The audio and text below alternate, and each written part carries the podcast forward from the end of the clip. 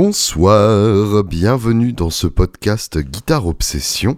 Je suis Julien Bitoun et j'ai reçu tellement de thé en cadeau de Noël de votre part, vous qui écoutez ce podcast, que euh, j'ai des réserves quasiment pour l'année. Et c'est extrêmement émouvant pour moi, vraiment. Euh, je, je pensais pas un jour avoir des gens qui m'offriraient du thé comme ça par... Euh, par pure gentillesse pour me montrer qu'ils apprécient euh, ce que je ce que je crée et produis. Euh, donc merci infiniment à vous tous. Merci aussi bien sûr à ceux qui soutiennent euh, ce podcast et les vidéos YouTube par l'intermédiaire du Patreon. Alors parmi ceux qui ont rejoint le Patreon depuis le dernier podcast il y a six mois, il y a Choa Choa, Philippe, Sébastien, Grégoire, Henri-Charles, Eric, Jean-Michel et Benjamin. Merci à tous. Euh, c'est hyper appréciable euh, votre participation au podcast. Comme vous pouvez l'entendre, je n'ai pas vraiment une voix qui va m'encourager à euh, parler longtemps, mais bah, je voulais juste vous laisser en compagnie de, de mon interview avec Wax. Wax que vous connaissez sûrement d'une manière ou d'une autre, hein. c'est une figure incontournable de la guitare en France. C'est un animateur radio, il a fait partie du, du comité des reprises, enfin c'est son émission, le, comité des reprises. Euh, il accompagnait Nao Sol dans les années 2000. Euh, euh, il produit ses propres albums aussi maintenant. il a fait Fantôme en, 2019 et il vient de sortir Lithium avec Seacole qui est, qui est un rappeur, donc c'est un mélange rock et rap mais pas euh, comme euh, Limbiskit. On en parle dans cette interview d'ailleurs, vous, aurez l'occasion de l'entendre. Euh, bref, c'est un artiste protéiforme et qui est le premier artiste européen hors UK, euh, euh, donc européen hein, finalement, euh, à avoir son propre modèle chez Epiphone et de manière générale dans la galaxie Gibson à ma connaissance. donc c'est évidemment la grosse grosse classe et c'est un modèle qui est une reproduction de sa fidèle Nighthawk, une, une Gibson Nighthawk Pelham Blue avec laquelle il joue depuis un petit moment déjà, qu'il utilise beaucoup notamment pour son émission sur, euh, sur RTL2 où il joue avec euh, d'autres euh, musiciens, où il organise des duos sur, des, sur des reprises. Et donc, ce modèle-là sort en janvier et, euh, et c'est un très beau modèle. J'ai eu l'occasion de, gratter quelques notes euh, à juste avant cette interview euh, dessus. Et bah, c'est chouette parce que c'est une Epiphone qui ne coûte pas le prix d'une Gibson, contrairement à d'autres modèles sortis récemment. Et accessoirement, elle est vraiment extrêmement belle. Cette couleur m'a donné envie de me plonger dedans et d'y rester durablement. Comme on reste dans un jacuzzi beaucoup trop chaud. Mais dès qu'on sort, on a trop froid, donc il est hors de question d'en sortir. Merci donc à Wax d'avoir pris le temps pour, euh, cette euh, jolie interview, et euh, bonne fin d'année à toutes, et à très bientôt.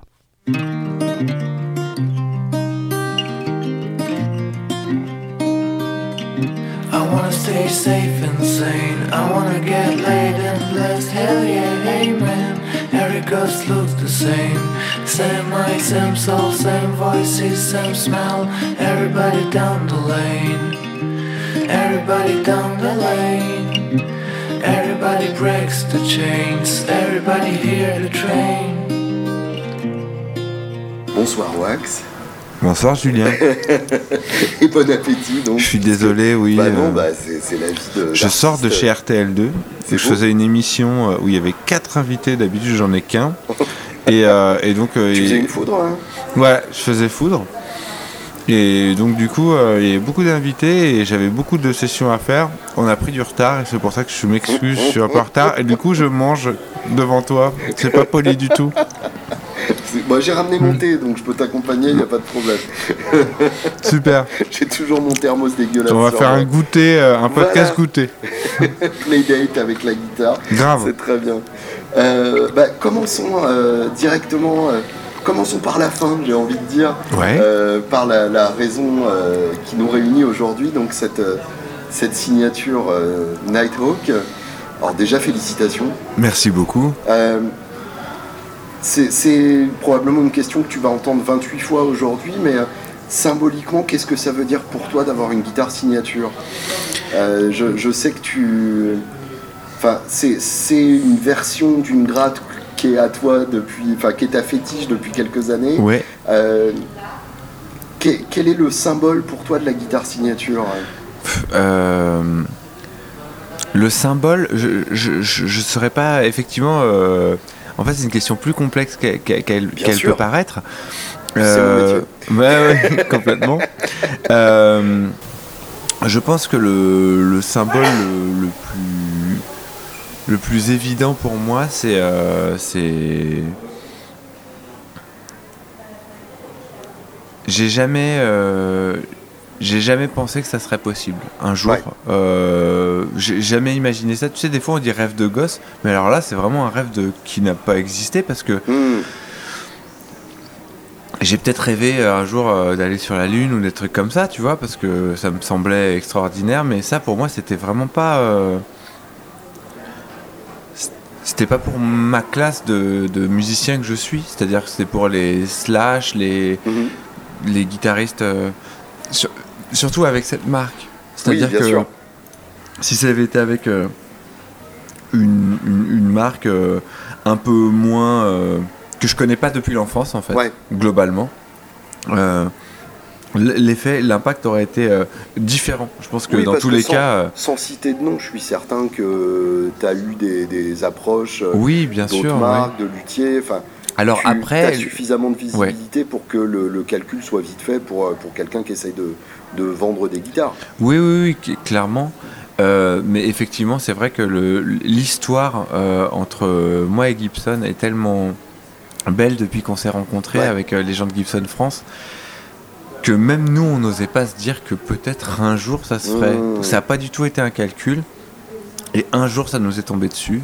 Et, et on a tous été ravis. je dis nous parce que vraiment, on, forme vraiment une équipe au complet parce que euh, euh, Marc, par exemple, que, j'ai rencontré en premier chez Gibson, euh, on, a, on a fait plein de choses ensemble. On a fait mhm. plein de contenus, plein d'opérations, plein de voyages, plein, plein de choses au nom de Gibson et d'Epiphone. Ouais.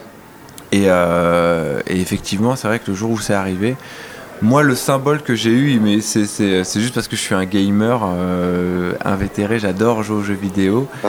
Euh, le Graal dans l'une des versions de Guitar Hero, qui était l'une des rares versions que j'ai eues, c'était euh, tu commences, au début, il y a une marque de de cordes qui te, qui te font l'honneur de mettre ton nom derrière le truc. Uh-huh. Après, as, euh, ah, tu, tu sais plus, tu débloques, etc. Après, tu as l'ampli, etc.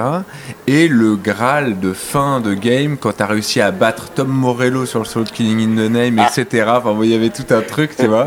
C'est qu'à la fin, euh, t'as ta guitare signature. Mmh. et donc, euh, en fait, ça m'a rappelé ça juste pour le, le gimmick de de gamer que je suis, c'était juste, euh, j'étais là, euh, ah, euh, j'ai fini ce jeu-là. mais après, il y a plein d'autres jeux, évidemment. Ah bah, bien sûr, oui. Mais, mais oui, oui, c'est vrai que c'était. Et puis en fait, j'étais très étonné parce que. moi, je communique pas du tout là-dessus, hmm. mais effectivement, c'est toi qui l'as dit. Euh, en story, tu avais dit euh, premier français euh, à avoir sa guitare signature. Mhm. Effectivement, c'est vrai que je. Même premier européen. Je me rendais pas compte. Hors, UK. Eh ben, écoute, ça, je l'apprends. Voilà. et et c'est. Ouais. Écoute, je suis pas. Je, je, suis très fier, évidemment. et surtout, je, je, suis heureux parce que la guitare, c'est quelque chose de très important dans ma famille au global. Et donc, euh, même si personne n'est professionnel, mais tout le monde adore la guitare, comme tout le monde adore le basket dans ma famille. et donc, du coup, effectivement, c'est vrai que symboliquement, c'est très puissant. Ouais. Bah dans, oui, dans amateur, il y a amour aussi. Ah oui, bien sûr. Faut pas oublier ça. Ah oui, ça c'est sûr. et, d'ailleurs, au final, euh, j'ai jamais réussi à définir ce que que le professionnalisme réellement. Tu vois J'ai cette même impression, ouais, effectivement, de d'avoir. Euh, quand, les gens me demandent. Euh, enfin, quand les gens me, disent Ah, t'es musicien oui, probablement. Oui, en oui, tout oui. cas, on me donne de l'argent en échange de quand C'est ça. quoi. Mais effectivement, euh, je, concrètement, je vois pas la différence avec quand j'étais pas musicien Ouais. et que j'aimais juste la guitare. Bah, peut-être que quelqu'un de surdiplômé d'une école euh, où il y a marqué vraiment ça y est, tu as ton diplôme, tu es musicien bon. professionnel. oui, ça peut aider, mais. Voici la preuve que tu es guitariste. Mais justement, euh, je, je rebondis là-dessus parce que je trouve ça hyper intéressant euh, de la part d'Epiphone aussi de, de t'avoir choisi. Euh, parce que t'es pas un virtuose.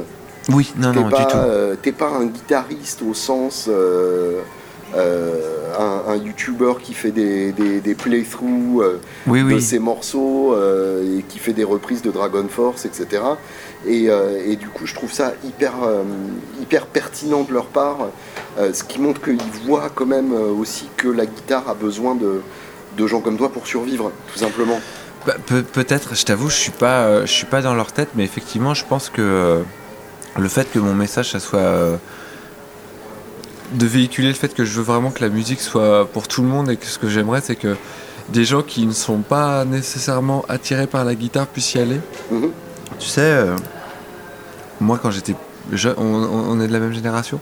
Quand on était jeune, euh, la guitare c'était euh, le truc le plus cool Bien sûr. qui nous aidait aussi à sortir de notre. euh, peut-être d'une façon ou d'une autre, c'était notre console de jeu qui nous permettait d'avoir la tête ailleurs, Complètement. de, de- de penser à d'autres choses. Moi j'ai toujours vu Ah bah, comme. C'était euh, la Happy Place euh, par excellence. Ouais, c'est ça. Oui, et, complètement. et- et cette Happy Place, c'est un peu ce que j'aimerais recréer avec cette guitare, c'est-à-dire une guitare qui reste. euh, les, les guitares sont très chères aujourd'hui. T'as mais- remarqué Oui, et, euh, mais on a, on a vraiment travaillé le prix au maximum avec, euh, avec l'équipe d'Epiphone et de Gibson France pour, vu. pour que ça soit le J'ai vu plus en abordable plus, possible. entre plusieurs signatures Epiphone à des Oui. prix qu'on fait jaser sur les internets. Ouais, Donc euh, le, le fait que la tienne arrive à ce tarif-là, c'est super. c'est c'est- c'est le but. Vraiment, ce que j'ai envie, c'est que ça, ça, ça puisse attirer aussi des gens qui ne font pas de guitare et qui se disent j'aimerais bien en faire. Ça, ça- Ouais. ça- ça peut être un, un bon premier instrument, quoi. Et oui, tout en étant un instrument que tu peux euh, utiliser comme moi je l'ai fait finalement toute ma vie parce que j'ai beau avoir des Les Paul à la maison, des SG des années 70 et plein de très très belles guitares 335 etc que j'adore cette guitare qui en fait la Nighthawk des, que j'ai qui est de 2011 c'est vraiment une guitare cheapos Oui, enfin, oui, oui, à la sûr. base et en euh, tout cas, c'était pas le haut de gamme. euh, non, c'est pas du tout du haut de gamme. Et euh, c'est une espèce d'entrée de gamme, mais il y a une, une expression dessus euh, qui, moi, que, que je trouve inégalable. Voilà. Mais après, c'est, chacun a son rapport à son instrument, et voilà. Développe ce que tu, ce que tu Bah, derrière ce thème d'expression? Tu vois, par exemple, quand je prends une Les Paul, j'entends que c'est moi qui joue une Les Paul. Hmm. Quand, quand je joue euh, sur euh, t'as le. une SG, celle-là, le- elle est d'une neutralité et d'une euh, polyvalence qui fait que j'ai vraiment l'impression que ce qu'on entend, c'est moi. Sur, sur une Les Paul, t'as le poids des associations d'idées Ouais. de la Les Paul, c'est ça? Ouais. Mais alors, est-ce que c'est psychologique T'as ou autre? Page qui, qui te respire dans la nuque. euh, Ouais, un peu. Et Slash qui est pas loin derrière. C'est ça. Ainsi de suite, quoi. Ouais, ouais. Mais tu vois, quand je m'entends sur des, des enregistrements, euh, parce que ça fait euh, 15 ans que je suis que, que, que je- j'enregistre sur des albums, Bien sûr. euh, je sais au son sur quelle guitare j'ai joué, sans avoir aucun souvenir euh, de ni de la session ni de quoi que ce soit. Je sais sur quoi moi j'ai joué. Je- Ouais. Les autres, j'ai beaucoup plus de mal parce que chacun a sa, sa singularité. Moi, je le sais. Et, euh, et en fait, depuis que j'ai cette guitare, les choses sont alignées entre mon jeu et le son exact que je veux ressortir, c'est-à-dire Mmh. euh, c'est pas assez racé pour que ça, ça puisse me faire pencher d'un côté ou de l'autre. J'ai l'impression d'être euh, très aligné. Et d'ailleurs, les fois où j'étais peu inspiré et pas très bon, euh, Ça s'entend aussi. ah ouais, vraiment, c'est qu'elle ne m'épargne rien. Ouais. Mais euh, Elle va ça. pas venir t'aider, quoi. Non, mais par contre, une fois que tu. Même des fois, je joue des trucs euh, candides et très, euh, très simples. Et ben j'aime, j'aime le fait qu'elle elle me rende euh, ce- cette partie du taf facile parce que elle, elle exprime exactement ce que je veux exprimer. C'est, elle m'aide à ça, quoi. Elle va pas te juger dans ces moments-là. quoi. Non. Ouais, ouais, je comprends bien. C'est c'est intéressant parce que, effectivement, tu as ce, ce, ce côté. euh, je, je sais la guitare que j'ai utilisée pour l'enregistrement. Évidemment, tu as des sons différents, mais rien qu'à la manière de. Rien qu'à ta manière de jouer, vu que tu connais par cœur ton jeu, tu dois savoir effectivement quelle guitare a dû t'inspirer ça. Ouais, exactement. Et euh, Au-delà de la texture sonore. ouais, bien sûr, même, même c'est clair. Ça, c'est très vrai. Euh, quand j'ai une SG dans les mains, j'ai pas du tout la même inspiration que quand Mhm. j'ai euh, une Flying V. Donc, les choses me viennent complètement différemment. Ouais. Et celle-là, effectivement, elle se rapproche vraiment. Enfin, c'est-. Ouais, effectivement, là, on est en train de faire un peu de la thérapie, tu vois. Mais euh, quand, quand cette guitare, je l'ai eu dans la main, j'ai commencé à jouer euh, mes petits riffs euh, un peu Frusciante, Hendrixien, tu vois, que j'adore jouer. Et aussi des trucs un peu plus heavy. Et j'ai fait, mais attends, mais je peux. En fait, je peux tout faire sur cette guitare, elle m'inspire tout. Enfin, ouais, ouais. Je, je, putain, je pourrais parler de cette guitare des heures. On est là pour ça.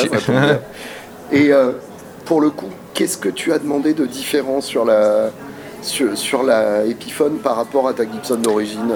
Alors, euh, Est-ce que le cahier des charges c'était genre tout pareil, euh, mais en moins cher pour les, pour les kits ou, alors, il y avait le moins cher, ça c'est sûr. Tout pareil, sauf un détail. Le manche de la de ma Nighthawk est très très très très très très fin. D'accord. mais vraiment extrêmement fin. Plus fin que. et Bon, euh, je, je, je ne parle, ra- je parle rarement de mes strates, mais plus fin que mes strates, quoi. Mm. Et mes strates ont des manches très fins. Et, euh, et je me suis dit, là, c'est la limite à ne pas dépasser Hmm. entre ce que moi j'adore et, euh, et qui est une accessibilité et une inclusivité quand même pour des gens qui ont des mains un peu plus grosses euh, ou même un peu plus petites mais qui préfèrent machin, Mm. que ça soit un tout petit peu plus standard. Donc il y a quelques millimètres de, de différence, mais on- je tenais à ce que cette différence soit notée pour qu'elle soit plus accessible au plus grand nombre. Voilà. Excellent. Niveau, euh, niveau micro pour le coup. Niveau euh, micro, c'est la même chose. Ouais. Niveau euh, le T'avais déjà le split sur ta Ouais, Gibson. hein, exactement. Bah, et tu t'en sers? Et je m'en sers vachement, surtout en concert. En fait, elle, elle m'est très utile en concert. En studio, moins. Oui, bien Je, sûr. je- je joue plus sur les potards de- des amplis et, Oui. et des VST, etc. De, quand dont on se sert. Mais par contre, euh, effectivement, euh, le, en, en- en concert, euh, c'est- une arme absolue. Si on veut pas changer de guitare tout le temps, ce qui est mon cas. Oui, bien sûr. Bah, Euh, une fois que t'es bien, euh, oui, ouais. oui, évidemment. Donc, euh, ouais, ouais, surtout en live, le push-pull. Est-ce que tu as beaucoup joué sur des guitares signature Euh, je, te, je te dis ça parce que moi j'ai longtemps eu ce, ce truc de euh, j'aurais trop l'impression de jouer sur la guitare d'un autre en, achetant je- une guitare signature complètement. et, euh, et j'ai surmonté ce problème récemment bah, avec la Les Paul tout simplement qui malgré tout Mm. est une guitare signature à C'est l'origine. Si on considère la Les Paul comme une guitare signature, alors oui, j'ai beaucoup joué Voilà. sur, euh, sur des signatures. Mais en dehors de ça, non Si j'avais un ami qui avait une, euh, une, euh, une Angus Young, euh, mais des années 90, euh, il avait Avec le gros vibrato du coup. exactement, et il l'avait laissé chez moi pendant quelques mois. Et j'avoue que je l'ai pas mal utilisé à cette Mm. époque-là. Et euh, en fait, euh, tu sais, c'est les obsessions. Euh, je me suis dit, mais attends, elle est incroyable cette guitare. Elle, elle va trop bien avec mes autres guitares. Donc, du coup, j'ai le, le truc complet, quoi, la, la Ouais. panoplie complète. Il faut vraiment que je lui achète. Et donc, et tu sais, je suis devenu obsédé. Alors, moi, je suis obsédé d'ACDC à la base. Donc, euh, du coup. Sérieux? ah ouais, ouais, je suis un obsédé d'ACDC. Euh, ok, bah, va falloir qu'on parle. Ah ouais, on peut, on peut en parler, bien sûr. Et euh, j'ai. Je sais pas pourquoi, euh, et pourtant c'est une Angus Young, et Angus Young ne joue pas avec des Angus Young. Oui, bien sûr. Mais je sais pas pourquoi, j'étais là genre. euh, non, mais en fait, toutes les plaies sont alignées, ça, il faut que je le rachète à tout prix. Et en fait, à partir du jour il m'a dit euh, Ah ouais, non, désolé, par contre, parce que c'est un cadeau de. Enfin, c'est un truc de Mmh. famille avec une histoire bien particulière. pas. Oh oui, euh, direct derrière, je fais ah bah oui évidemment, euh, pas de souci. Et donc euh, et en fait l'idée même d'avoir cette signature, de me l'acheter neuve, de machin, m'est passée tout de suite. Mmh. C'est-à-dire que c'était cette guitare là qui me Oui, plaisait. Ouais, C'était pas sûr. le modèle en lui-même, c'était euh, je sais pas, je je- vis des histoires d'amour pas avec. euh, l'idée de, de me choper une, une SG noire et de mettre une grande plaque blanche dessus. euh, Ah ouais, la classe. La, la, la Back in Black, quoi. ouais ouais ouais bah oui bien sûr. Bon, Quel album alors d'ACDC Ah celle-là elle est dure hein, parce que Bah, je sais bien. je, je te dirais bien, euh, c'est- tordu ce que je vais te dire, Vas-y. mais je pense que Flick of the Switch. non, non, les deux albums que j'ai le plus écouté, je pense c'est Power Edge Ah, et euh, et très étonnamment, on parlait de la sixième tout à l'heure, mais Ball j'ai Breaker. été Ball Breaker m'a Yes. vraiment marqué. Alors effectivement, euh, je pense que l'effet Rick Rubin, qui d'ailleurs n'a pas été là vraiment pendant les séances studio, mais n'est jamais là, Mais n'est visiblement. jamais là, visiblement. m'a beaucoup marqué parce que euh, j'avais adoré euh, ah la BO la Ah, BO Big Gun. Big Gun, voilà De Last Action de Hero, Last ouais. Action Hero Big Gun qui est le premier titre où Oui. Rick Rubin pour le coup était là sur les sur les fait. Et donc C'est le ça seul titre où t'as Rick Rubin et Chris Slade. oui c'est ça exactement parce que Chris Slade après se fait remplacer euh, donc euh, bah, Phil Rudd revient C'est ça. et, euh, et ouais, je sais pas, et Ballbreaker a un, un, un espace dans mon cœur euh, bien à lui. Pareil. Et Whiskey on the Rock euh, reste Mmh. une chanson extraordinaire. et donc, euh, ouais, effectivement. ouais, ouais. Non, non. non. Et, et bandant à jouer à la guitare, tous ces Et riffs. pas facile. Non, non, non. Euh, le- le- le- la petite syncope qui va bien. Exactement. Et, euh, et je, sais- je, trouve extraordinaire cet album, voilà. euh, Ouais, Mais- moi j'ai euh, un soft spot ouais, pour euh, The Furor aussi que je ah trouve ouais, The Furor, sublime. incroyable. Ah ouais, carrément. Le Love Bomb qui est magnifique. Il chante euh, super bien dessus. grave. Et c'est bien le produit, Breaker effectivement. à la fin, là, je le trouve complètement ouf. Grave. Et puis Ouais, surtout, il est produit un peu comme les années 70, je trouve, au niveau Oui. du son. Oui, oui, complètement. Il n'y a pas tous les écueils sec, euh, de euh, ouais, ouais. Thunderstruck où il y a du son qui a un peu vieilli avec les reverbs et tout. Ouais. Et euh, ouais, il a un côté sec, simple. euh, je sais pas, j'adore Ballbreaker. Voilà. Mais toi, ça serait lequel ton Ah bah préféré moi, moi pareil, mais c'est. J'ai tendance à dire que Ball Breaker c'est le premier qui est sorti de mon vivant. Oui, c'est ça. Oui, oui, carrément. Et, euh, et c'est le moment où j'étais conscient d'ACDC et j'entends sur Fun Radio qu'il y a un nouveau single. C'est ça, Et pareil. il passe Hard as the Rock et j'ai Ouais. euh, ma cassette euh, et j'appuie sur record et du coup après je peux le réécouter quoi. Et ben tu vois, moi juste avant Ballbreaker, on m'avait offert, mon cousin m'avait offert à Noël le live à Donington, Oui. la version 1 CD, pas la version 2 CD, donc la version compilée. Mhm. Et donc, c'est la première fois, non pas que j'avais un album d'ACDC, mais c'est la première fois que j'avais du nouveau matériau d'ACDC. Mmh. Tu sais, j'étais là genre, oh, ils ont sorti un nouvel album, c'est-à-dire que je vais écouter des chansons, probablement que je vais les connaître aussi bien que même les plus grands fans. Parce que je suis en retard sur les autres. mon Ouais, retard. TNT, euh, c'est- sûr. c'était l'époque de nos parents, mais. euh, Enfin voilà. Donc, Non, euh, après évidemment Powerade. euh, je le que trouve écouté extraordinaire. encore ouais. avant-hier. Euh, j'ai j'ai découvert récemment euh, que la- le, le- le premier pressage vinyle, il y avait des, mu- des- des différences de mix. Ah ouais? Ouais, Ah, je savais notamment pas du des, euh, un ad-lib différent à la fin de What's Next to the Moon. Oh, Euh, Ah ouais. Donc, enfin, évidemment. Moi, c'est le j'ai genre de truc ça, qui me euh, bute. Tu vois, c'est le C'était genre de truc. complètement dingue. Ouais. Et le mix est légèrement différent aussi. T'as pas le. T'as pas le redémarrage à la fin de Down Payment Blues. Ah ouais? Ouais, tu sais, Ok. ça s'arrête net sur I got a down payment blues et c'est tout. C'est ce qui est Ah, complètement bizarre. Ok, d'accord. Enfin, t'as, t'as deux trois différences comme ça. C'est donc fou j'ai- qu'ils j'ai- aient, qu'ils aient fait ces choix-là plus tard. Apparemment, ils l'ont pressé un peu vite à l'époque. Quoi. D'accord. Et après, bah, c'est con, mais, mais I Wet Well, quoi, qui pour Ouais, moi ouais, ouais. est Bah, juste un album parfait d'un bout à l'autre. Ouais, c'est- c'est c'est vrai que c'est un best-of. Bah c'est ça, et Ouais. c'est, termes de songwriting, c'est fou. Après, j'adore Let There Be Rock aussi. euh, Ouais. euh, un titre aussi. comme Overdose, euh, c'est Ouais, ouais, fou. ouais. euh, Ah, non, mais voilà quoi. Et puis euh, moi j'avais, euh, j'avais, je m'étais acheté quand j'étais plus jeune le coffret Bonfire Oui, bien sûr. et euh, Avec l'ouvre-bouteille. avec l'ouvre-bouteille C'est exactement. l'ouvre-bouteille. Et perdu au bout de trois mois. Alors moi j'ai tout gardé parce que je suis un, je suis un méga collectionneur, tu vois, je fais toujours gaffe au truc, je les, euh, je les unsleeve, tu sais, je, le- je les touche même pas. Et, euh, et c'est vrai que dedans, euh, le live à Atlantic City, tu sais, à la radio là, avec cette intro où il y a Live Live Wire, from the Atlantic Studios. voilà, exactement. Avec euh, le présentateur au début, et il commence à la basse. Et ils ont Avec, Cliff Williams euh, commence à la avec basse. la et- version de Jack. Ouais, qui est le solo de incroyable. Jack. Incroyable. Ils ont jamais refait ça. Je crois pas. hein. Mais Un truc en pur mineur, en pur majeur. Alors que d'habitude, ils mélangent toujours les deux.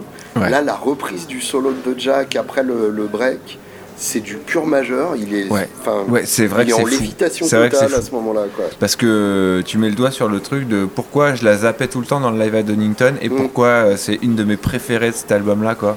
Et c'est fou. Et, euh, et en plus, bah, moi, je suis, un- je suis quelqu'un qui adore le médium radio.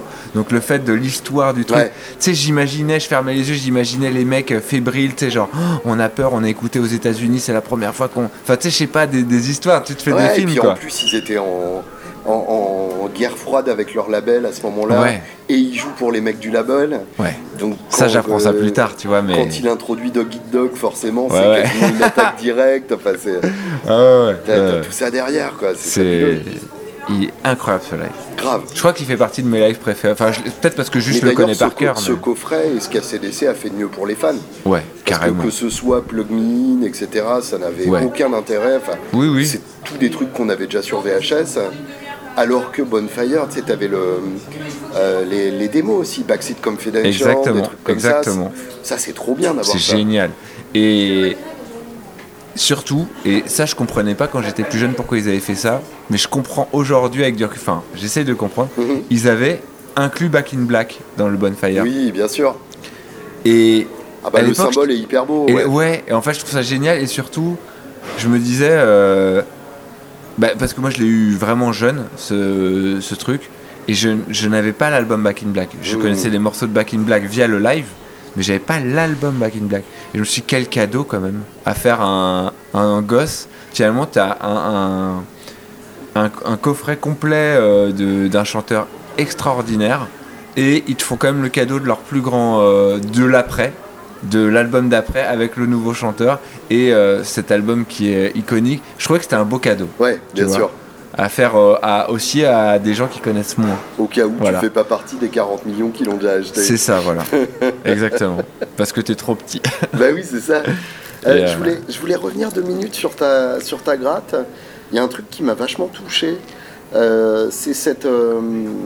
j'ai vu passer ça. hein, tu me, tu, tu, tu m'expliqueras mieux que, que le peu que j'en ai vu, mais euh, il y, a, il y a cette possibilité pour les premiers acheteurs de ta guitare d'être directement en contact avec toi. Donc il Ouais. y a un événement qui est organisé euh, où euh, accéderont donc les, les premiers acheteurs. Tu auras aussi des, des, des conférences Zoom euh, pour, euh, Exactement. Ceux qui sont trop loin. pour euh, partager avec bien eux. sûr. Enfin, Le but, ça, c'est- ça, ça me paraît. euh, euh, Enfin, j'ai trouvé ça hyper beau et en même temps terriblement logique. Ouais. Tu sais, Je tu, vois ce que je veux dire. Oui, hein oui, oui, je vois ce que tu et, veux dire. et, euh, évidemment, euh, Slash a, a probablement peu de temps disponible pour Oui, faire bah, ça. ça c'est sûr. Euh, surtout par rapport au chiffre de vente de, de son instrument.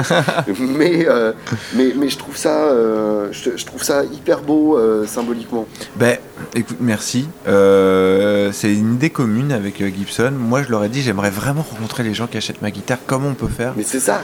Et parce que truc, enfin, Moi, moi j'ai ce truc, si quelqu'un. Comment J'allais dire est suffisamment con, mais c'est Mhm. pas comme ça qu'il faut dire. Mais si, si quelqu'un aime suffisamment ce que je fais pour, euh, pour prendre la peine d'acheter une gratte avec mon nom Ouais. dessus, en théorie, c'est quelqu'un que, que je prendrais forcément du plaisir à rencontrer. Mais c'est clair. Et je me dis, s'il a 13 ans, parce que c'est ses parents qui lui achètent, et qu'il a besoin d'un ou deux tricks Mmh. à moi, je lui donne. Si c'est quelqu'un qui est plus âgé que moi qui m'a dit juste, euh, moi j'aime ce que tu fais et c'est un tueur à la guitare, eh ben il me donnera un tricks. Et puis moi je, je- voilà, tu vois.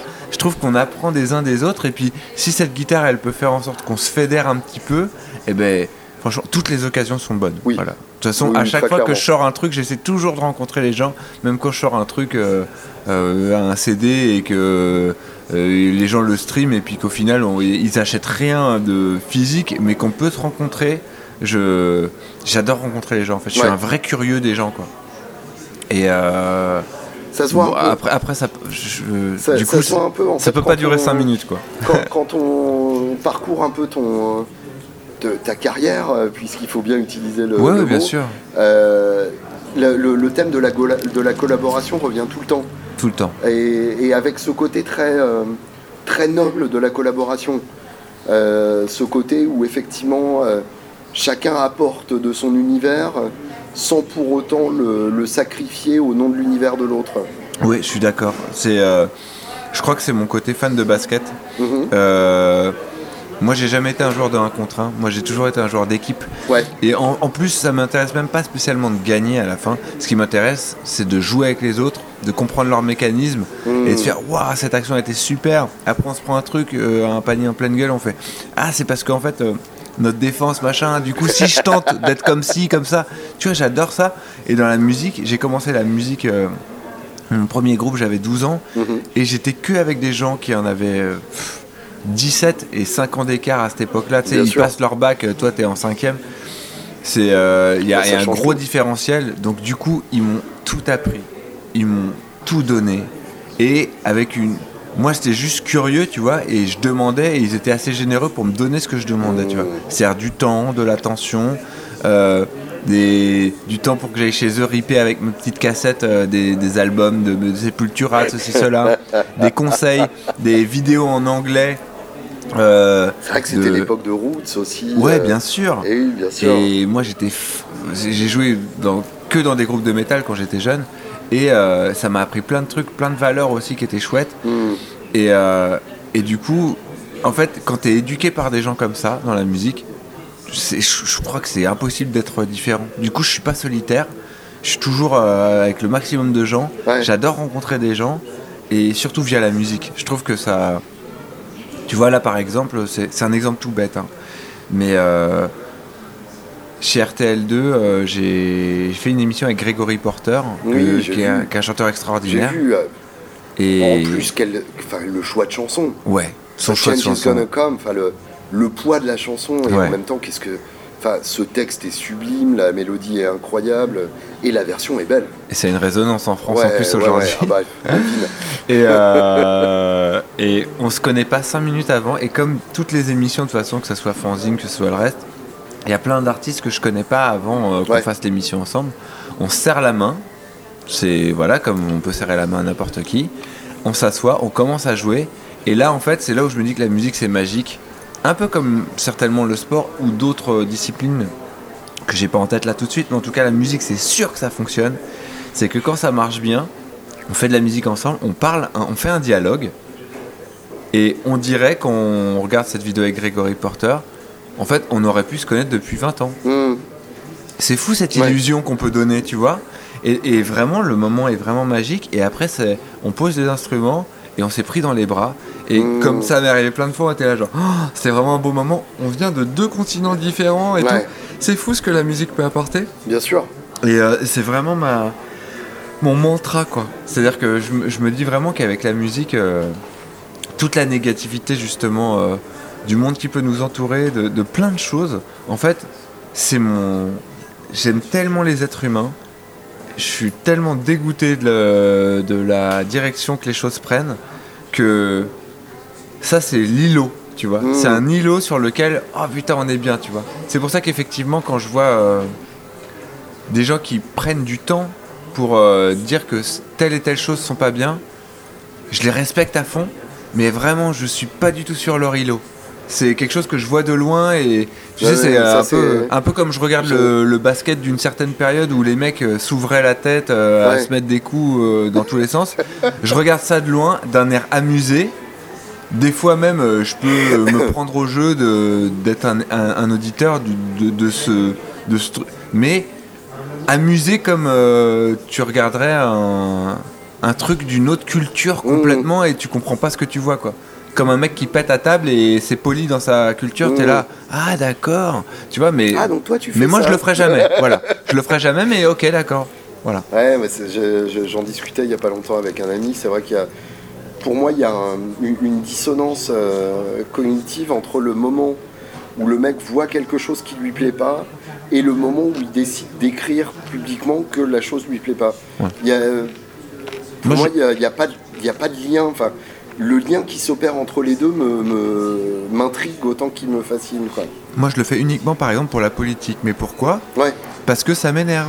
Oui, mais parce Mais que la musique m'énerve mais jamais. la politique étant la chose publique, c'est normal. Ouais, C'est exactement. Ça, me la concerne. euh, C'est- marqué dans le nom. Ouais. Alors que je peux écouter un album et me dire Oh, voilà, vache, putain, il y a des gens qui font ça comme musique. Bah et, oui, ça. et ça m'intéresse pas du tout, tu vois. Mais du coup. Mais euh, aller dans la hop, section c'est- d'une vidéo pour Oh là dire c'est euh, Ah ouais.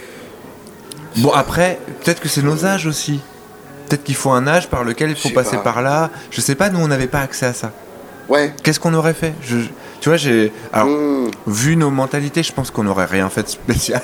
Ouais, Mais- oui, non, mais t'as t'as mais- pas tort, effectivement. C'est vrai qu'à posteriori, tu peux toujours euh, Ouais. te dire que t'aurais été mieux. Puis à euh, l'engrenage, ouais, tu sais, il peut y avoir des amis qui le font et donc du coup tu copies. Enfin, je sais pas. Tu, Ouais. je- J'arrive ouais, pas. Après, à- je, je crains que ce soit pas le propre d'une génération particulière. non, t'as raison, t'as raison, je crois pas. J'ai quand même l'impression que, Ouais. que c'est assez, assez ouais, ouais. large. ouais. Mais effectivement, ça vraiment, c'est. J'essaye de l'éloigner le plus possible de ma Mm. sphère. Quoi. Euh, revenons à, à la guitare. Mm. Euh, le, le, Désolé. le reste de ta, de ta chaîne de son, euh, est-ce que tu as des amplis de prédilection? Est-ce que tu as des, des pédales de prédilection? Est-ce que en live, euh, quand tu as un gros show à faire, comme tu as fait en Franco par exemple, euh, tu ramènes un, un préampli à modélisation parce que c'est plus simple quand tu as déjà 8 invités à gérer? Enfin, quel est ton, ton mode de fonctionnement? Euh, mon, mode de fonctionnement, il est très anarchique. C'est-à-dire que j'ai euh, malheureusement ou heureusement euh, tourné pendant 6 ans avec les Winkles, euh, qui est un groupe de punk. euh, C'est vrai euh, ouais, de rap punk alternatif. Ah, j'avais raté ça Ouais, ouais. C'est. Bah, Gérard, c'est la famille, De, euh, Centre, hein. Euh, juste après. Ouais, d'accord. Voilà. Donc le Et, moment euh, où vraiment ça envoyait de la gratte, quoi. Exactement. Et Ah euh, oui, oui, ça devait être rigolo, ça. Ah ouais, c'était très rigolo. Mais de toute façon, j'ai toujours été avec beaucoup de rappeurs euh, alternatifs. J'ai tourné pendant deux ans avec Giorgio, qui fait du rap aussi, mais d'une autre couleur encore. Euh, j'ai eu la chance de tourner avec beaucoup d'artistes et, et en fait, j'ai. Tu sais que quand j'étais plus jeune, j'avais pas d'ampli. Et donc je jouais toujours sur les amplis des autres. Et je demandais toujours, ouais, il n'y a pas un ampli dans la salle, machin, etc. Et donc j'ai tel- tellement été euh, sédentarisé au niveau des amplis Mmh. que euh, quand j'en ai eu un, je l'ai vraiment pas sacralisé. Ouais. Et en fait, euh, mon premier euh, ampli, ça a été un Mesa Boogie, un 50 plus. Ouais. Euh, super, vraiment mortel, Beaucoup de boutons. beaucoup trop de boutons à mon goût. Et en fait, à partir du moment où j'avais trouvé mon réglage, j'avais mis des scotch partout pour vraiment plus jamais avoir à toucher à tout ça. touche. Voilà. Euh, je suis passé. Euh, j'ai toujours gardé. Je l'ai toujours. J'ai Mm. toujours tout en fait. Tu C'est vois. vrai? Ouais, ouais. Je. J'ai eu la chance de garder les choses assez longtemps pour qu'il y ait de l'affection et que à chaque fois je réussisse à gagner assez d'argent pour pouvoir me racheter Ouais. un truc sans en vendre. Donc j'ai tout. Oui, c'est surtout ça, parce que en fait, dans Mais- l'absolu, on aimerait tous euh, Bah garder, oui. mais Ouais, mais après c'est en fait fois, le truc c'est que envie du Ouais, et c'est clair. Voilà. Et, euh, et en fait, j'ai eu un. Je me suis acheté un Marshall JCM 800. Mhm. Euh, Tête, et, euh, et, un canal ou deux canaux et deux canaux. Et, euh, et là, j'ai vraiment trouvé un son que j'adorais aussi. Même s'il était euh, moins. euh, Enfin, typé de manière un peu différente. Et un Vox AC30. Pour en gros, voilà, c'était un peu. J'avais un peu le- les, les couleurs, les, les couleurs. Les quatre, tu vois, Mesa, Vox, j'ai eu un orange aussi.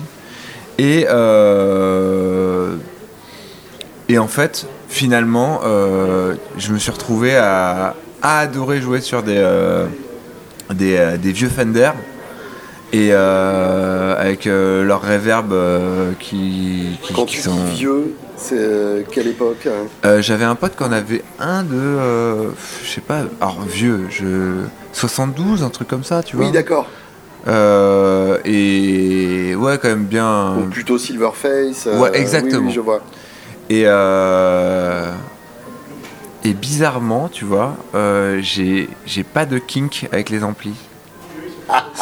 tu vois, je suis un mec qui quand même passe deux heures par jour à jouer de la guitare électrique sur son canapé, pas branché. Ah oui, mais ça, pareil. Et vraiment, Les, et- les- les amplis sont dans le studio. Je, ouais, j'ai pas de, j'ai pas d'ampli dans ma vraie maison en fait. ouais, Les amplis voilà. sont branchés dans le stud, mais j'ai pas d'ampli Bah moi, à côté de l'endroit où mes Gibson m'ont offert un petit épiphone, tu sais, une réichou euh, d'un Oui, le d'un- petit d'un 5 petit watts, cabinet, euh, ouais, ouais. voilà. Du bonheur. J'ai j'ai Ouais. fait, j'ai fait Lollapalooza avec cet ampli quand même. Ils m'ont proposé un milliard de trucs. J'ai dit non, non, moi je suis très bien avec mon petit truc et tout. il y a un bouton. Ouais, ouais, ouais. Il y a deux lampes dedans et un bouton, et je vous assure que ça le fait. Et sinon, c'est vrai qu'après, euh, je suis très. euh, J'ai toujours une Wawa, Mhm. ma petite Vox. Euh, J'utilise pas mal la Wami, j'aime bien. T'arrives à avoir une Wawa et à pas l'utiliser tout le temps. Ouais. Ça, ça demande une certaine euh, maîtrise de soi quand même. ouais. Et en plus, je l'utilise même pas en tant que Wawa, j'utilise en tant En que filtre. filtre. Yes. Et euh, Ouais, ouais, mais mais sur, sur des solos, si, euh, j'adore. Mais euh, vu que j'adore courir sur scène, euh, je, je millimètre exactement les sons que je veux avec mon. Tu sais, j'ai le son A, son B, son C, son D Mhm. là sur le. Comment ça va Les mots me, me perdent. Euh, le sélecteur là. Tu branches toutes tes pédales. Le et full tu- switch, ouais. Full switch, ah, mais là. Et euh, on n'a pas de mot en français pour ça. Pas vraiment. Pas vraiment, hein Un switcher. Enfin, Ouais, il y a le mot switch quand même. Mais... Euh, donc euh, mon full switch du coup euh, et en fait je, je, je sais exactement ce que j'ai mais je ne touche à rien après. hmm. Et donc euh, des fois je me retrouve à l'autre bout de la scène parce que j'utilise du HF et euh, je suis en train de faire un solo et je me dis ah putain il y, avait- il y a de la wawa non là-dessus. Le troisième couplet, ça va Ouais. être compliqué. Et donc j'ai mon, euh, j'ai mon push-pull heureusement qui Mmh. voilà tu vois je suis à distance mais je peux je peux je peux filtrer un peu quoi. Et en, en studio, t'as pas un ampli particulier qui te. Ah bah si tu je- parlais de plugins tout à l'heure. J'ai euh, ces amplis là. Ouais, ceux-là. Euh, honnêtement, euh, celui dont je me sers le plus euh, en studio, c'est le Mesa. Ouais. Je trouve Tu fais qu'il. ta plateforme de clean aussi. C'est ça, exactement. Et tu sais, je me retrouve souvent dans des studios qui n'ont pas d'ampli. C'est vrai Ouais, je vais dans plein de studios avec des rappeurs. Ah, mais oui. et les mecs me disent, euh, ouais, bah nous on n'a rien. Et je dis, Mm. bah, et, euh, tu sais quoi, euh, mets-moi une, une simule. Mm. Et après, je triture vite fait, euh, histoire d'avoir juste un truc. Ouais. Et, euh, et je prends le son sorti de la simule et en Et la une, DI. une sorte de DI. Et des fois, je rebosse le truc chez moi. Des fois, je réampe Mm. même. Mais ça, c'est dans le cas où euh, c'est un artiste où je me dis, euh, le morceau est vraiment important pour lui et Là, tout. ça mérite, quoi. Ouais, Ouais. voilà. Tu vois, quand je fais ça avec des, des vieux punk rappeurs euh, qui s'en foutent un peu, euh, ça fait partie du délire. Je Bah trouve oui, que la matière soit, soit pas euh, non plus trop travaillée. Justement, à propos de, à, à propos de matière travaillée, moi j'ai, vraiment scotché sur Lithium Ah, merci.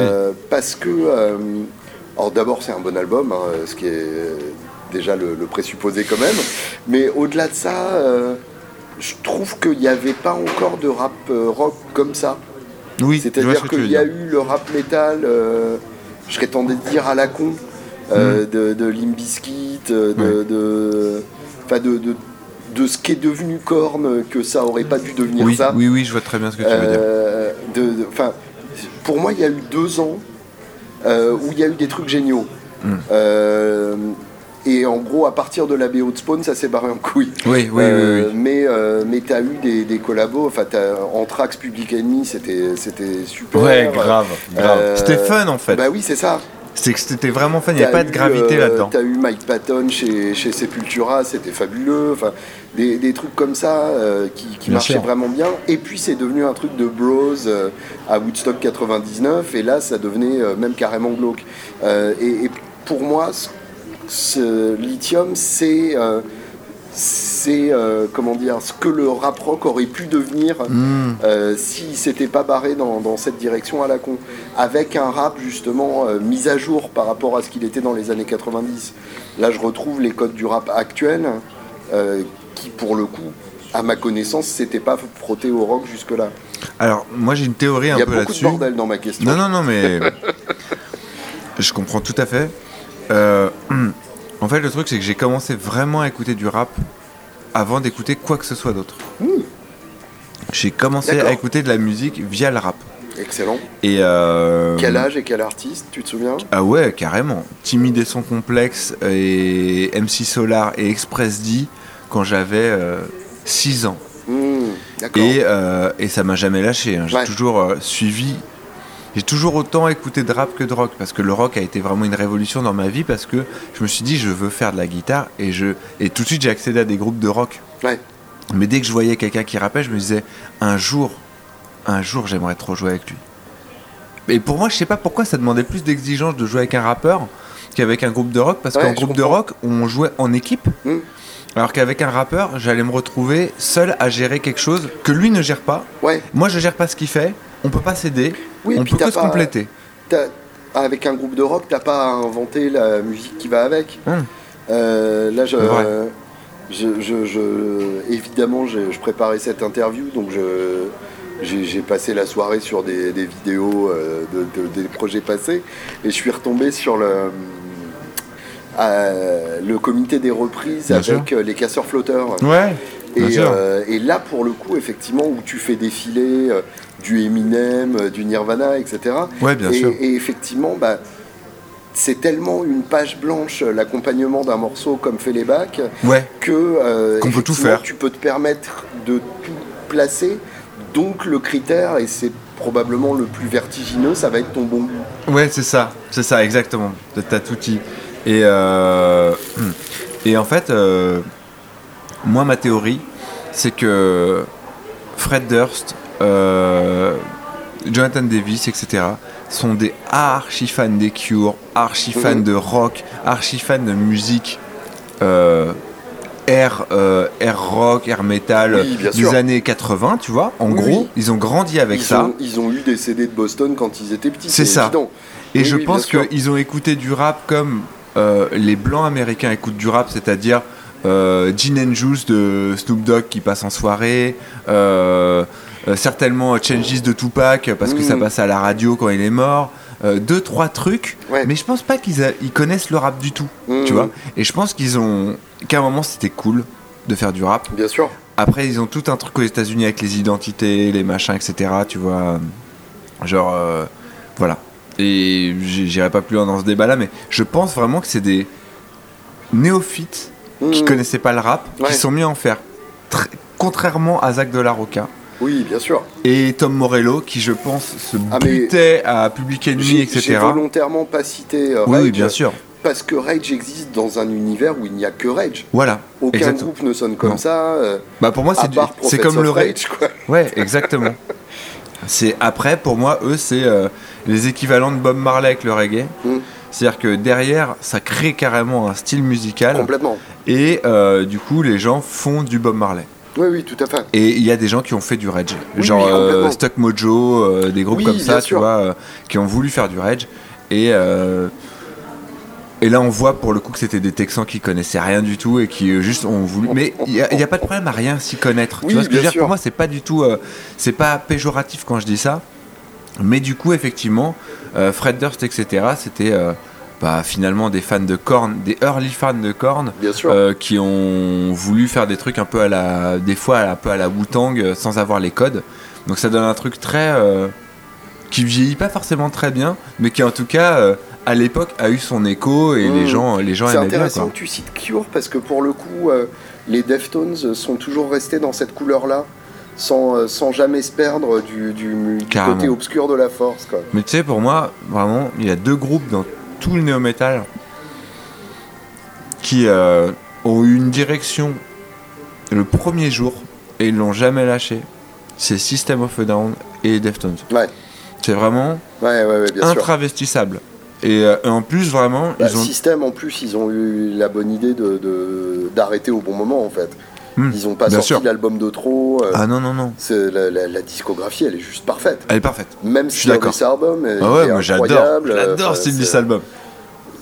tout est beau, quoi. Enfin, je- c'était, euh, je sais plus quel festival, ça devait être le Download, euh, où ils sont passés il y a 5-6 ans. Ouais. Euh, où il y avait Gojira et Slayer aussi euh, à la même affiche. Et Linkin Park, d'ailleurs, je crois. euh, Ah oui, oui, ça devait être la. Oui, c'était juste. La dernière Ouais, date. la dernière euh, date, parce que après, je crois qu'ils vont au Hellfest et puis c'est Ouais, fini. c'est ça, exactement. Mm. Donc c'était cet été-là et, euh, et, euh, et vraiment, euh, j'ai, je me suis éclaté devant System of a Down en me disant leur concert est un putain de best-of. Mais ouais, ouais, c'est clair. Ils, ils ont même un truc, je crois qu'ils ont sorti Mr. Jack ou un truc comme Ah, je ça. l'adore ça. Et, euh, et ça, personne l'attendait, mais c'était la folie, quoi. Ouais, ouais, ouais. Et je les ai vus, bah, c'était à l'Élysée Montmartre, euh, la première fois qu'ils sont passés en, en France. On était au même concert, mec. Voilà, et euh, moi j'étais l'un des deux connards au premier rang qui leur a lancé des packs de sucre euh, Ah ouais sur Sugar. Et, Génial. euh, et, et, euh, et ils ont joué Marmalade, Ouais, qui est, qui est un genre, je crois, sur l'édition japonaise du premier exactement, album, sur l'édition rouge. C'est ça. Ouais. Donc c'est un groupe où il n'y a pas de mauvaises chansons.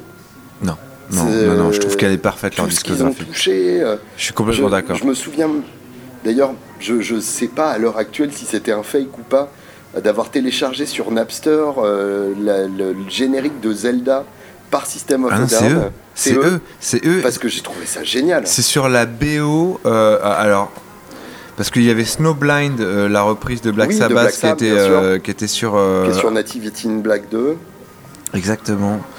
Et la reprise de Zelda, elle était pour une émission de MTV, mais je rappelle, je me rappelle deck. plus laquelle. Genre ouais. Red Bangers Ball ou un truc Un dans le truc comme ça, tu vois. Génial. Je me demande si c'était pas peut-être même euh, Jackass, mais à, à Mmh. vérifier, tu vois. Et je crois que c'était. euh, et, et mais, mais évidemment, je l'avais, je l'avais ripé sur Rimul, mon gars.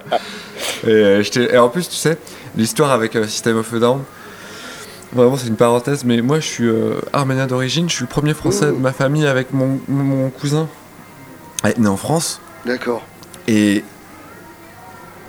tu sais, euh, quand j'ai vu euh, System of a Down et que vraiment un ami à moi qui s'appelle Vasken Pekmesian, euh, à qui je fais un bisou, est venu me voir dans la cour et m'a dit Tu connais System of a Down? J'ai dit Pas du tout. Il fait C'est des Arméniens, ils font du métal, ils sont de Los Angeles. J'ai dit Je te crois pas. je te crois pas. Ça se peut pas. Moi j'ai de la famille à Los Angeles, ils sont arméniens et je te jure que tu les regardes, tu vois qu'ils peuvent pas faire de, de métal quoi. Tu vois? Et euh, il m'a fait mais je te jure, je te jure. Enfin bon bref, je suis allé à la Fnac et effectivement il y avait euh, une PLV euh, Mmh. mais toute petite, tu vois. J'ai vu System of a Down produit par Rick Rubin, donc j'y vais encore une fois Rick Rubin. Et, euh, Sur, le, sur le label américain d'ailleurs. Ouais, exactement. Et euh, j'écoute l'album et je me suis dit, c'est la première fois de ma vie que je me suis dit, faire de la musique c'est possible. Ouais. Alors qu'il y a plein de Français qui arrivent et que je suis ouais, non, français, mais, hein. euh, Mais le, je sais pas Je comprends. pourquoi, je me disais, euh, je sais pas, j'avais un- une projection comme ça en me disant, oh, je, waouh, on peut donc être mais il y a- il y a arménien un vrai et euh, truc là-dessus. ouais ouais ouais. Je, je, je- je- ça a longtemps été mon cheval de bataille pour les, pour les guitaristes aussi, Ouais, les guitaristes femmes, parce qu'il n'y a pas d'exemple, il n'y a pas suffisamment d'exemples pour donner le- la, la certitude à, à une jeune fille qu'elle pourra être guitariste euh, quand Ouais. elle grandit. Ah non. Euh, moi, en grandissant, euh, des exemples de guitaristes gros, il n'y en avait pas. des exemples de guitaristes juifs, il faut chercher euh, les vrais noms des mecs. euh, ouais, mais c'est vrai. euh, Mais il y en a plein, je suis sûr. Pas non tant que ça, en fait. Ah ouais non, tu sais, t'as D'accord. enfin, t'as- t'as un vrai truc de, effectivement, Je sais pas pourquoi j'étais persuadé euh, que tu sais euh, Bob Dylan et tout avait. euh, Il y a lui, hiérarchisé, il y, a- il y a Peter Green qui s'appelait Greenbaum, Ah oui, c'est vrai. mais, euh, mais en fait ils sont pas si nombreux que ça. Quoi. D'accord. et bah écoute, euh, tu vois, bah, les Arméniens, sont... il y a un groupe. Ouais, c'est ça. Donc euh, du coup, euh, et en plus, ce qui est fou, c'est que quand je suis allé aux États-Unis euh, voir ma famille à Los Angeles, je suis allé voir mon oncle Varoujan et je lui ai dit, euh, Ah, tu sais, il y a un groupe euh, arménien et de Los Angeles. Il fait, bien sûr. Et en fait, ils sont potes. Les familles arméniennes se connaissent tous à Los Angeles. Et donc le batteur, son, son papa, c'est le meilleur ami de mon oncle. Enfin bon, tu vois, c'est voilà. Du coup, j'ai toujours rêvé de me dire qu'un jour on allait faire euh, un barbecue party euh, dans le backyard euh, d'un d'eux et que machin. Ça n'est jamais arrivé. Je les ai rencontrés à Paris pour toute autre raison, mais euh, mais ouais, je- enfin bon bref. System of a Down n'a jamais dans mon cœur. tu as eu une remarque sur laquelle j'ai envie de rebondir parce qu'elle est très belle, euh, qui était euh, c'est pas grave de pas connaître. Ah oui. Et alors, je, je voulais revenir avec toi là-dessus parce que je suis, euh, je, je, suis tombé sur WikiWax.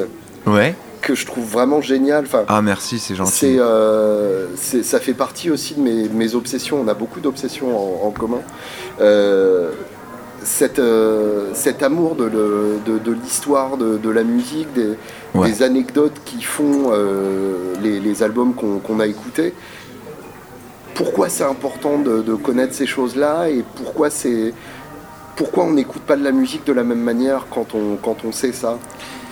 Euh, je, pense que ça, ça me vient de ma toute petite enfance. Je pense qu'en fait, c'est nos personnalités qui sont comme ça, tu vois. Euh, quand j'étais petit, euh, avant même euh, le rap, avant même tout, tu vois, j'écoutais de la musique dans la voiture de mes parents. C'est l'endroit où j'écoutais de la musique, voilà. Et on avait un lecteur. endroit de cross pollination. C'est ça. On avait un lecteur cassette et on avait une cassette que mon père avait ripé d'un best-of de police. Et donc pour moi, Sting, quand j'étais petit, c'était quasiment le seul chanteur qui existait au monde. Il mmh. chantait sur tous les albums. Tu as beaucoup d'imagination quand t'es petit. Tu te dis, il y a un chanteur, il chante sur tous les albums. Et, euh, et, je me rappelle vraiment du jour où euh, mon père a ripé un autre album, parce qu'on écoutait toujours la même cassette, mon père est, très compulsif. Et, euh, et, il met donc un album de Dire Straits qui commence par Money for Enfin, la cassette commençait par Money for mmh. Nothing. Et donc euh, on entend le I want my TV et tu sais etc avec le riff de guitare à la fin c'est un film le truc tu vois. Moi je, ce morceau il me met encore des poils aujourd'hui quand j'écoute et, euh, et je me rappelle je disais à mon père c'est qui qui chante? Et mon père il me disait bah, c'est Sting là tu vois et donc pour moi ça ça confirmait cette fausse idée que je me faisais du truc. J'adore. Et euh, la probabilité pour que ça arrive. Et donc je disais à tout le monde, euh, ouais, Sting chante sur toutes les chansons, machin. Et un jour mon cousin est venu me voir, et euh, qui est 10 ans de plus que moi. Il m'a dit, alors pas du tout, euh, mais par contre, effectivement, t'as raison, sur ce morceau-là, c'est Sting qui chante avec, avec Mark Knopfler. Et, et, il m'explique, il me dit, en fait, ce morceau-là, c'est une commande de MTV c'est une chaîne de télé qui passe de la musique. Donc déjà j'apprends qu'il y a une chaîne de télé qui passe que de la musique, je la veux, mais bon à l'époque en France c'était impossible de l'avoir.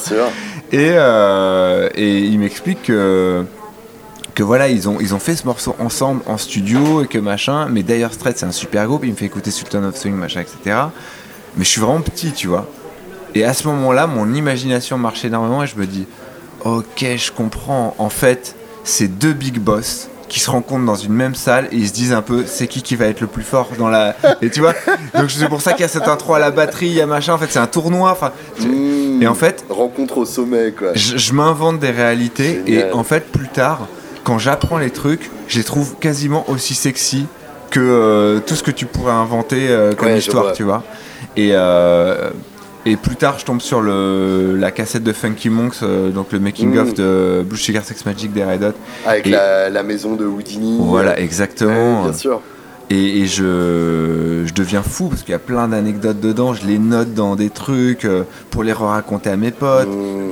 Euh, j'achète plein de magazines, notamment Art Force de, de Christian Lamet que, que, que, j'embrasse et que j'adore. Avec Slash en couverture du numéro 1. Exactement. Et, Avec les, cartes détachables. Ouais, les cartes détachables. Et, et, quelques posters bien cool. Et, et je. Bref je, je lis tous les interviews, les anecdotes. Et du coup, quand j'écoute les morceaux, je, je me dis Ah putain, ils l'ont enregistré à tel endroit. Ah d'accord, parce qu'ils avaient l'air de dire que c'était tout petit, c'est pour ça que le son. Et, et donc, du coup, ça mélange les plusieurs passions la, passion du son, de la composition. De... Et euh, en fait, on est des lecteurs de livrets, toi et moi. Tu vois? Des gros lecteurs de livrets.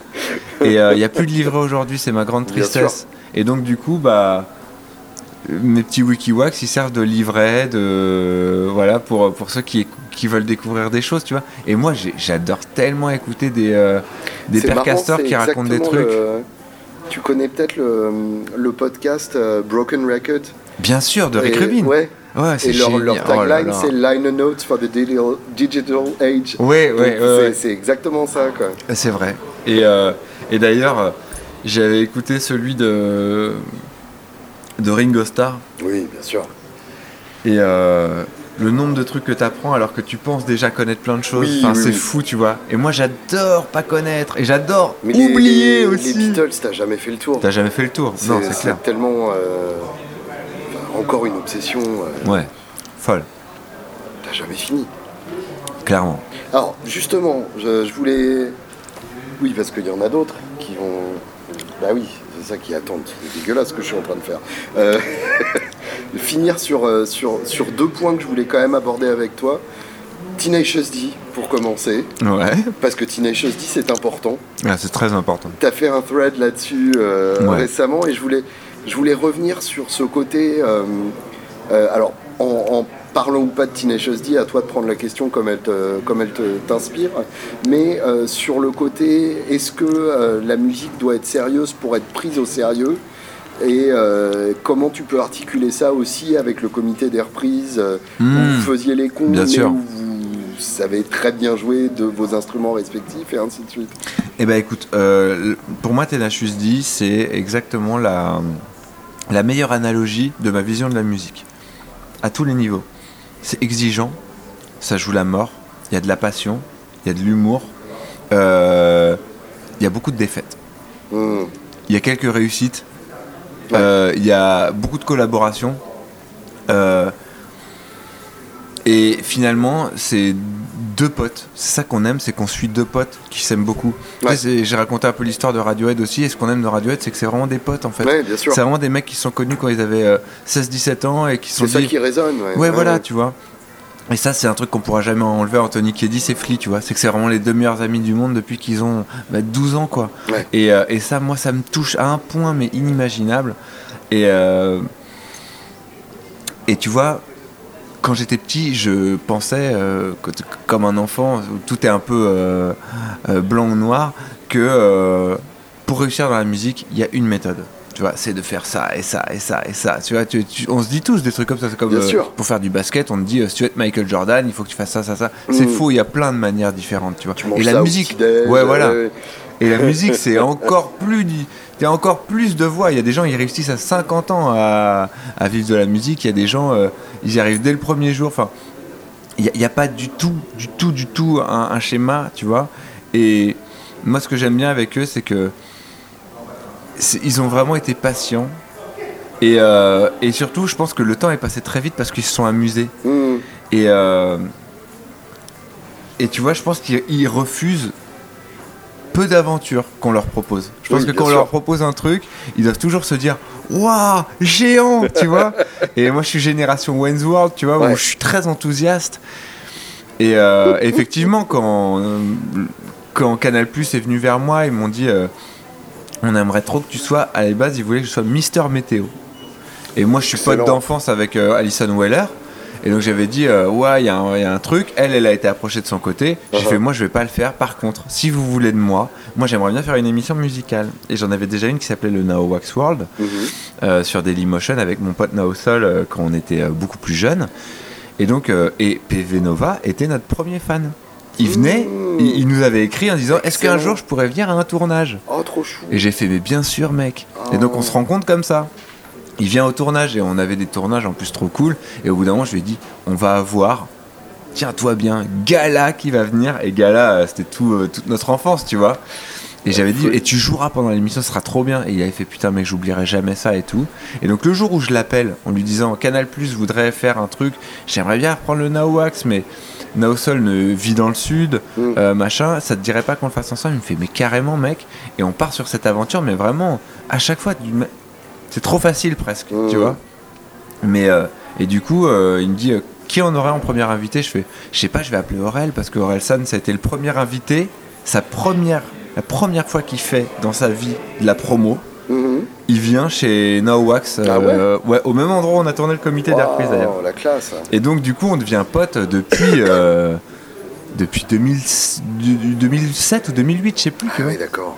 Donc euh, Et donc quand je l'appelle pour lui dire ouais on lance un nouveau truc le comité d'air tu veux pas venir et tout il me fait mais bien sûr mec. Et donc il vient direct euh, et après on a eu Philippe Catherine et puis c'était Gollery machin. Et, et tu vois en fait je pense que moi en tout cas c'est ma manière de prendre les choses. C'est à chaque fois me dire euh, viens on fait sérieusement le truc parce qu'on on est des gros bosseurs mais euh, ne perdons jamais d'esprit que on fait le plus beau métier du monde. Restons légers quoi. Ouais.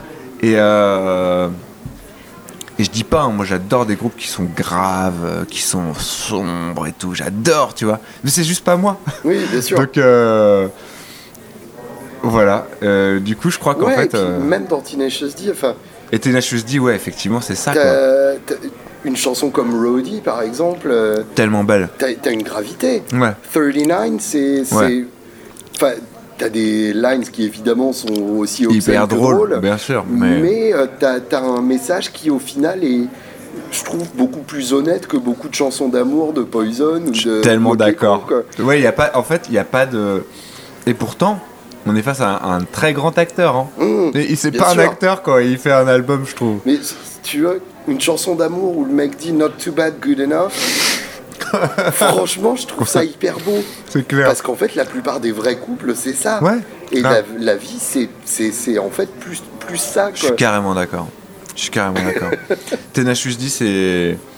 Effectivement, je pense que c'est euh, le bon. euh, C'est c'est mon modèle parfait de discographie et de carrière, tu vois. Être entre potes, Ouais. S'éclater. Et même, tu sais, ils avaient un guitariste avec des cheveux longs qui était très années 70. John là. Koneski, Exactement. bien sûr. Euh, je me rappelle plus de son nom. Et ils avaient une chaîne YouTube où il apprenait à faire. Ah, c'était. Ah, c'était si drôle, c'était si cool. Enfin, tu vois, j'étais là, moi, j'aimerais tellement être leur pote en fait.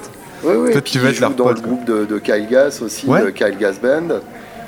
Oui, oui, bien sûr. C'est si bien. C'est la folie. Ouais. Dernière question. Mhm. Et promis, après, euh, je Ah, te laisse tranquille. Euh, je sais pas pourquoi ça m'est venu comme ça en voyant euh, notamment le, le- le casting de Déclic aux Francopholies, euh, le fait que tu as, beaucoup de collaborations aussi avec des femmes, ce qui en rock est pas si commun que ça.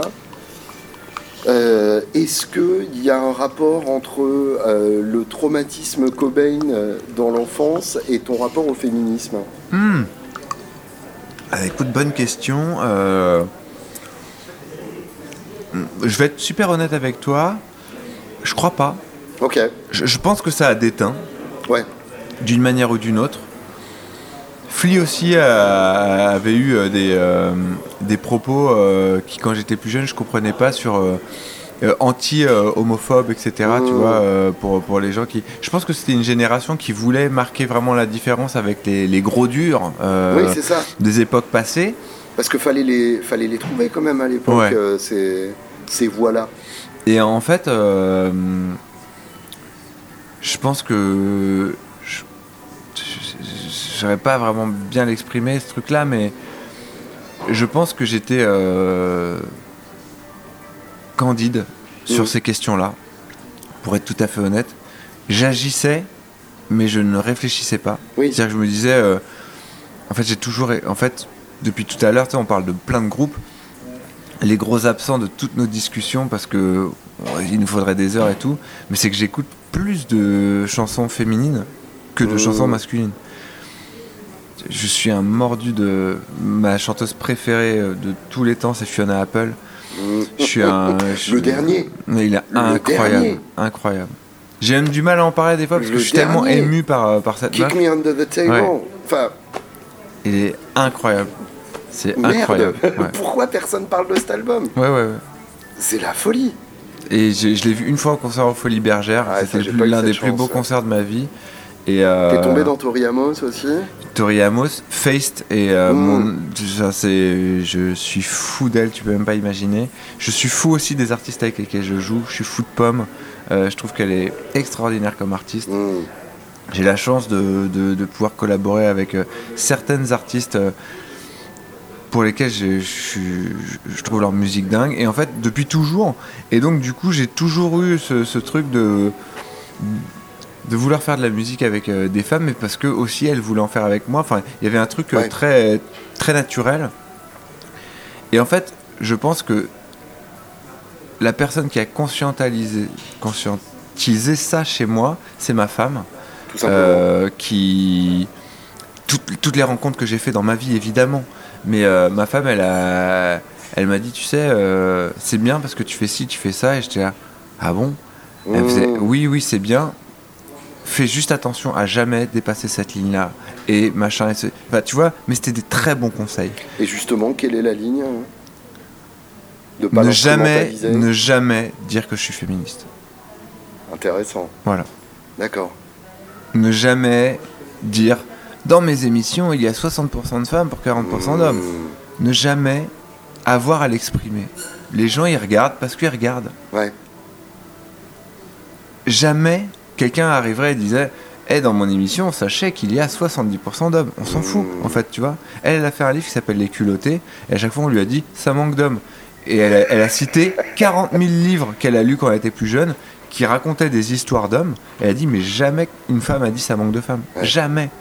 Même dans Tintin, il n'y a qu'une meuf, c'est la Castafiore. Et voilà le rôle qu'elle a. Oui. Tu vois Oui, oui, en termes de Ouais, représentation. c'est c'est le syndrome de la schtroumpfette, tu vois. Ouais, oui, et je, sûr. tu vois, même là, je trouve que je vais un peu loin en, en parlant de tout ça parce que c'est pas mes combats, tu vois. Ouais.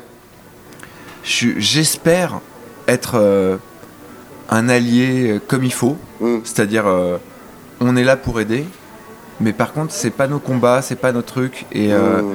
et voilà. Donc moi quand je vois un truc qui me révolte, je le dis, mais je, je, signe pas, euh, je, je sous-titre pas le truc en disant ouais voilà il y a ceci, il y a cela. Mais je crois que c'est des combats qui, au même titre euh, que le racisme, euh, on est une génération qui a commencé à s'élever là-dedans. Et, euh, et ouais, Avec effectivement, un je- résultat qui n'est pas satisfaisant, visiblement. Mais... Non. Bon. mais Je sais ça, pas à quel, euh, moment, à quel moment ça a merdé. moi j'ai ma petite idée, je pense qu'on est trop informé.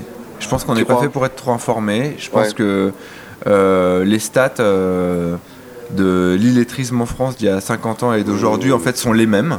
Ouais. Seulement aujourd'hui on peut les, juste les numériser en disant ah bah il y a tant de pourcents. Exactement, on est exactement le nombre de Mmh. gens c'est ça. Et en fait on a ouvert beaucoup de chaînes de télévision et avant on avait les infos de 13h qui parlaient de ce qui se passait dans le Périgord et les infos de 20h où il y avait 20 minutes de national, 20 Ouais. minutes d'international, 20 minutes de repérigord et ça suffisait bien assez. Mmh.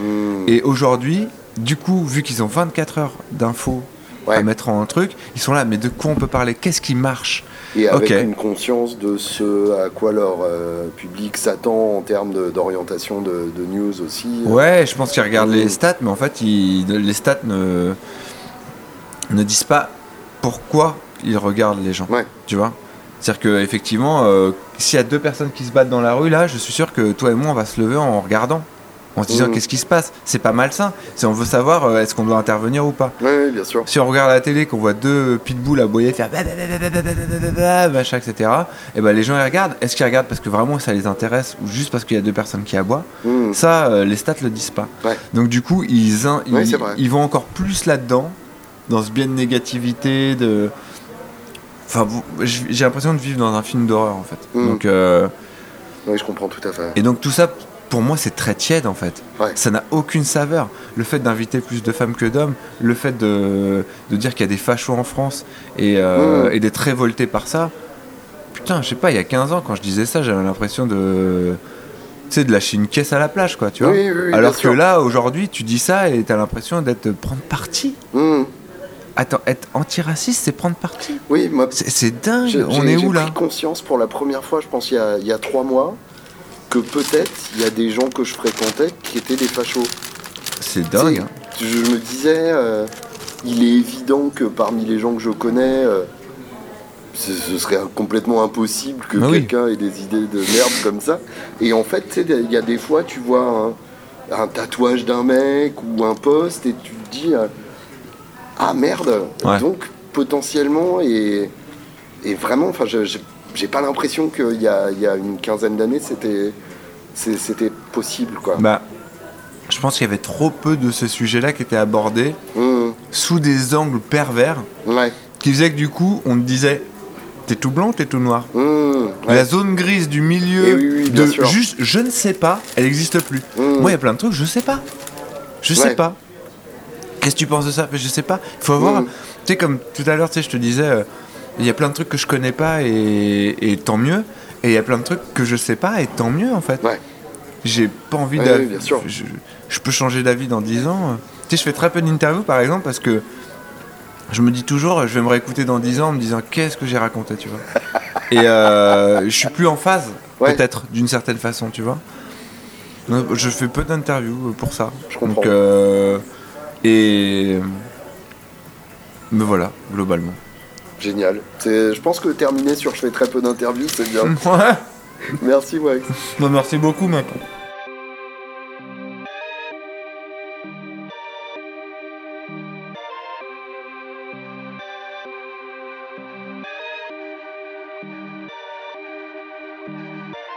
Si à R, je casse ma tête, je vais dehors, je fais des tours. T'as pas câlin, on t'a dit oh, c'est des vrais, c'est des tout. Pas de bleu, t'as viens on se fait des sous. Elle m'a dit, t'en s'arrête, seulement quand c'est des tout. Si à R, je casse ma tête, je vais dehors, je fais des tours. T'as pas câlin, on t'a dit eux c'est des vrais,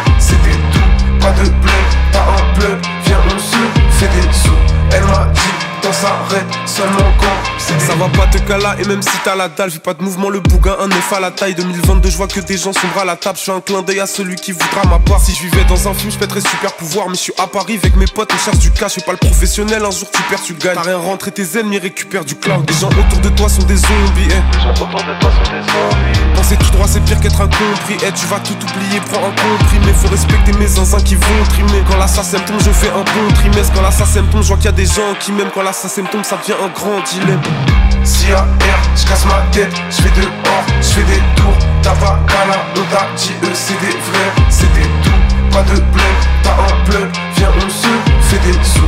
Elle m'a dit, t'en s'arrête, seulement quand c'est des tours. Si à je casse ma tête, je vais dehors, je fais des tours. T'as pas t'a dit eux c'est des vrais, c'est des tout. Pas de bleu, t'as un plug, viens on se fait des sous. Elle m'a dit, s'arrête, seulement quand c'est des Je me suis jamais pris pour un bandit, mais sois attentif. Fallait séparer depuis la cantine. En tête et c'est carré, je deviens grand. Puis faut avancer comme si c'était un grand prix. Quelques combines en discret à l'occasion. En attendant, serre un autre glaçon. Dernier verre, tu au fond d'un bar clandestin. Y a du monde avec moi, mais je peux rentrer ça. Dis-nous avec la tête quand tu prends des snaps, t'es pas conscient comment le temps passe en bas. J'essine des têtes de mort dans mon agenda. Je suis en haut mais j'oublie pas ce qui se passe en bas. Je dessine des nuages noirs dans mon agenda. J'ai les plans du vaisseau, j'attends l'assemblage. Si à R, je casse ma tête, je fais dehors, je fais des tours. T'as pas qu'à la monta, eux c'est des frères, c'est des tours. Pas de bleu, t'as un bleu, viens on se fait des sous. Elle m'a dit dans sa rêve, seulement quand c'est des tours ma gueule, je fais de bord, je fais des tours. T'as pas canard, dans ta c'est des vrais, c'est des tours. Pas de plaine, pas en bleu, viens on se fait des sous. Elle m'a dit, t'en s'arrête.